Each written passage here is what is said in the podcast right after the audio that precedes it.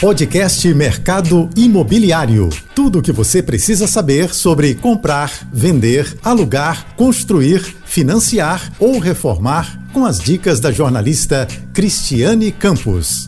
Olá, tudo bem? Hoje o nosso bate-papo será com Emerson Souza, perito avaliador e CEO da V3 Serviços Imobiliários. Emerson, qual a importância de se fazer uma vistoria nos imóveis? Olá, Cristiane. Olá, ouvintes. Bom, sobre a importância de fazer uma excelente vistoria nos imóveis ora alocados, essa importância está na lei 245 de 91, que é a lei do inquilinato. Lá no seu artigo 22, no inciso 3 ele fala que o locador ele tem que fornecer um laudo com uma descrição minuciosa do estado do imóvel. Por outro lado, em defesa do locador, o locatário ele é obrigado a devolver o imóvel da mesma maneira que foi entregue a ele no início da locação. E a importância é justamente isso, de proteger locador e locatário. Emerson, existe diferença na vistoria para locação e para venda? E sobre a diferença entre a vistoria para locação e a vistoria para compra de um imóvel, ela é